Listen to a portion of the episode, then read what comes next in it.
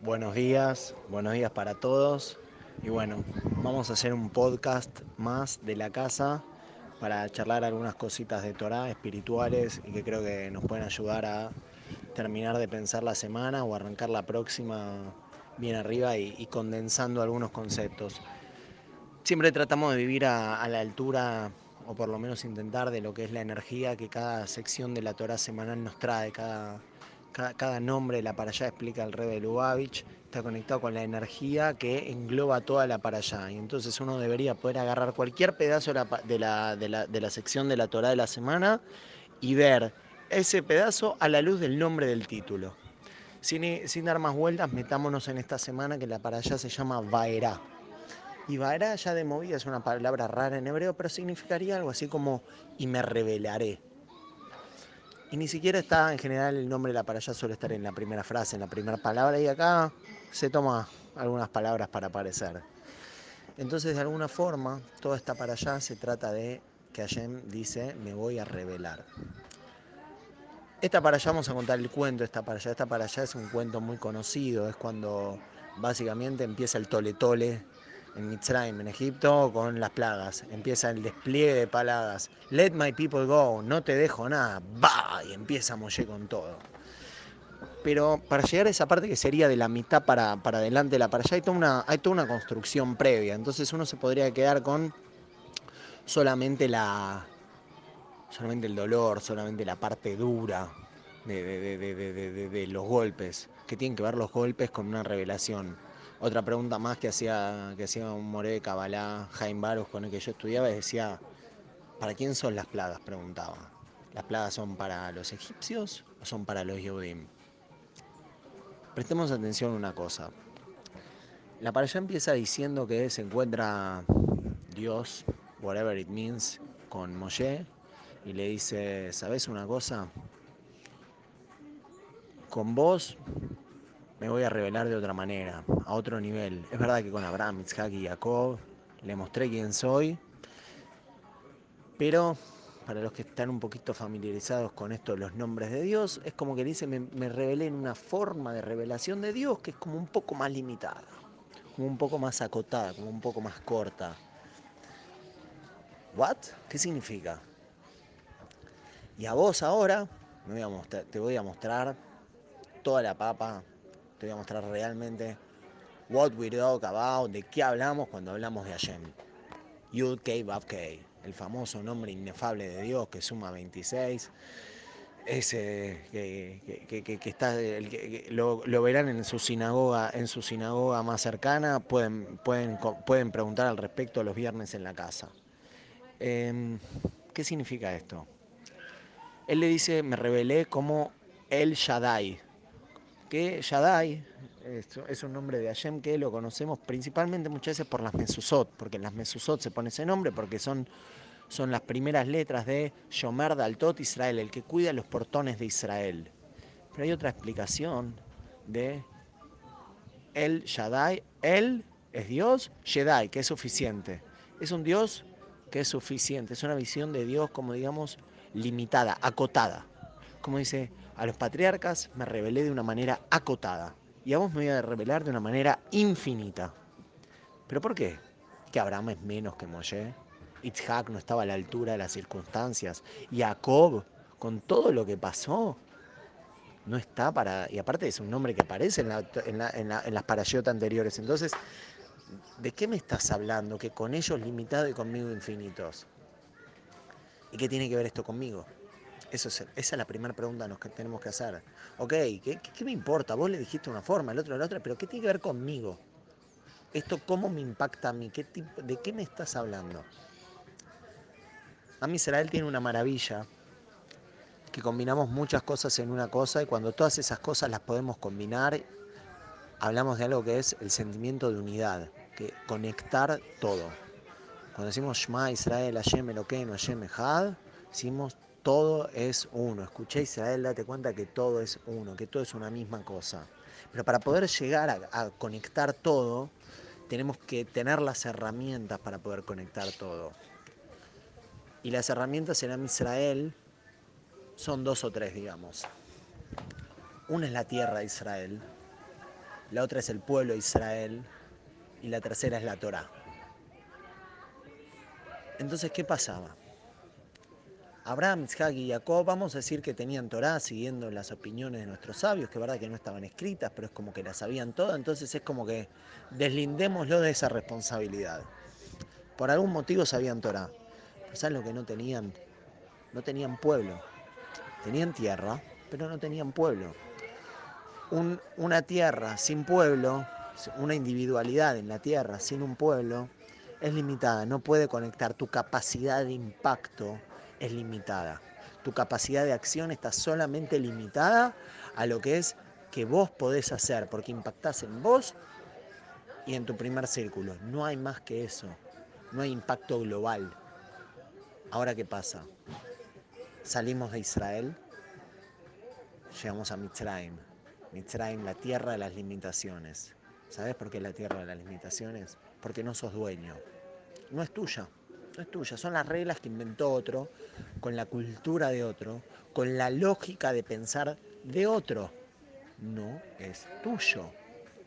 No tenés capacidad de impacto, es muy limitada, te tenés que meter, pero al final del día, sorry my friend, this is not yours. Perdóname, esto no te corresponde, no tenés acciones, no sos board of directors, no me mientas. Esto no es tuyo pero sí tenés un pueblo. Sí tenés un pueblo, tenés ahora la otra parte, ahora tenés la capacidad de impactar en el otro. Ya cuando tenés la capacidad de impactar en el otro, ya es difícil decir que sos limitado. Porque en potencialidad te falta la tierra, pero tenés más importante que es el otro. Entonces le dice, ahora que hay pueblo, podemos hablar de, de otro nivel de infinitud. Y yo te voy a dar las tres partes para conectar todo, que son el pueblo, la tierra y la Torah. Uniste esas tres cosas y ahora te vas a volver infinito. Y ese es el trabajo que vamos a hacer.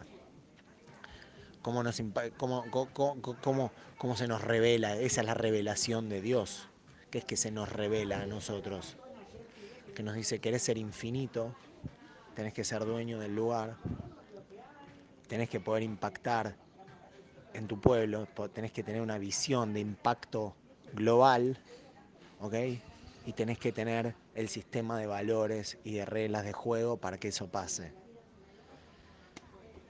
Digamos, hoy nos es muy clara esa idea, hoy nos es muy fácil de entenderla, porque hoy tenemos de nuevo el Estado de Israel, donde el Yehudi, de nuevo el judío, es dueño de la tierra y es dueño del Estado y es dueño de su realidad y es protagonista de su presente y de su futuro. Entonces cambia totalmente el nivel de impacto, digamos. O sea, mirándolo de esta forma, no, no, nos llama la atención que de repente, no sé, 70 años de Israel y es el líder mundial en innovación en cualquier área. ¿Por qué? Porque estás en los tres puntos que tenés que estar en el mejor de las situaciones. Sos dueño de tu realidad, sos parte de algo mucho más grande en el que podés impactar y tenés el sistema de valores que te lo permite. Esa es la primera parte. Ahora la pregunta es cómo llegamos a eso y cuál es la dificultad para que eso nos pase. Y acá viene el cuento que conocemos de los esclavos. Dice que esto se lo cuenta Dios a Moshe, Moshe queda Eye of the Tiger, Rocky, vamos, vamos a matarlo a Apolo, vamos con toda, sale a la cancha, motivadísimo, Never Pony, vamos Moshe, habla con el pueblo y dice, no, no, no, no, lo escuchan, no, no, no lo escuchan, no lo escuchan. ¿Qué, no lo, ¿Qué significa no lo escuchan? Que se taparon las orejas, no, significa que no tienen la capacidad, dice Yameu, Yamu, Lishmoa, Lishmoa, hay, que, hay que entenderlo, podemos hacer otra, otro podcast de esto, pero tiene que ver, es un verbo en hebreo que en verdad no es escuchar, sino incluir profundidad en vos mismo. Hay una forma de escuchar para, para, para nuestros sabios que tiene que ver con que escuchar es incorporar de manera profunda lo que el otro me está comunicando no pudieron incorporar de manera profunda el mensaje de Moshe de vamos a poder ser libres, vamos a poder tener nuestra propia tierra, vamos a poder salir de las limitaciones de la esclavitud. Y la Torah dice que no escucharon no porque se taparon las orejas o porque les estaban pegando en ese momento o porque pusieron una manifestación al lado para que el megáfono de Moshe no se escuche. No, no dice nada de eso. Dice Veloyamu por Kotze Ruach, mi Kotze Ruach me abodaca ya. Kotze Ruach sería como, cachar es como angostito, por la angostura, por lo cortito de su Ruach. Ruach es como su espiritualidad, su aire, su, su viento, su, su vuelo. Tenía un vuelo cortito. Y el segundo, me abodá callá, de un trabajo difícil. Es difícil de, de, de, de, entender esto a veces por las situaciones que vivimos, pero lo mágico es que cuando lo entendemos se vuelve muy fácil y muy obvio. Hay dos cosas que nos esclavizan. No tener un vuelo cortito y que nuestro, nuestro servicio, nuestro trabajo, nuestro... El, abodá no es solamente el trabajo material que hacemos, sino también es algo que el, el hasidismo llama el servicio a Dios. El servicio a Dios es cómo nos conectamos cada día con todo lo que nos pasa. Broadway speaking, sin ofender a nadie. Si nosotros no volamos, si nosotros no tenemos grandes aspiraciones, grandes sueños, eh, grandes deseos, una visión de largo plazo, una visión de, crecimiento personal, de crecimiento familiar, de crecimiento comunitario, de crecimiento de pueblo, crecimiento de país, de crecimiento de mundo, cuanto más cortitos somos, más difícil nos es incorporar conceptos nuevos, innovadores y revolucionarios. Porque no creamos adentro nuestro eso que hace falta para poder llegar a donde tenemos que llegar. Ese es, como sería él, de adentro para afuera.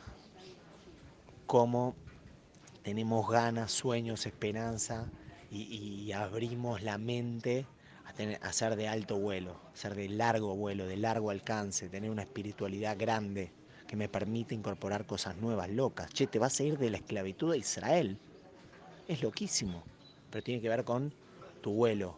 La segunda cosa que se juega acá es abodá callá, trabajo, servicio difícil. Si todo lo que vos haces para conectarte, para estar mejor, para para vivir más trascendentemente, lo sentís y lo haces difícil, eso no, no, no, no te permite salir. Si estar bien con vos es difícil, si rezar bien es difícil, si tomarte un minuto para meditar es difícil, si un minuto para estudiar algo inspirador es difícil y lo ves como algo difícil, si un minuto para tener una conversación profunda con tu, con tu pareja, con tus padres, con un amigo, es difícil, no hay capacidad de ser libre. Porque lo importante, que es lo que te libera, no lo ves, lo ves como algo difícil. Y al revés, no hay cosa más fácil, no debería haber cosa más sencilla que tu servicio a Dios, tu servicio espiritual, tu conexión con el todo. ¿Por qué? Porque te das cuenta que como Dios, Hashem, el todo es uno, es todo lo mismo, yo me puedo conectar a cada instante, a cada segundo desde cualquier perspectiva. Entonces es súper fácil, vivo conectado.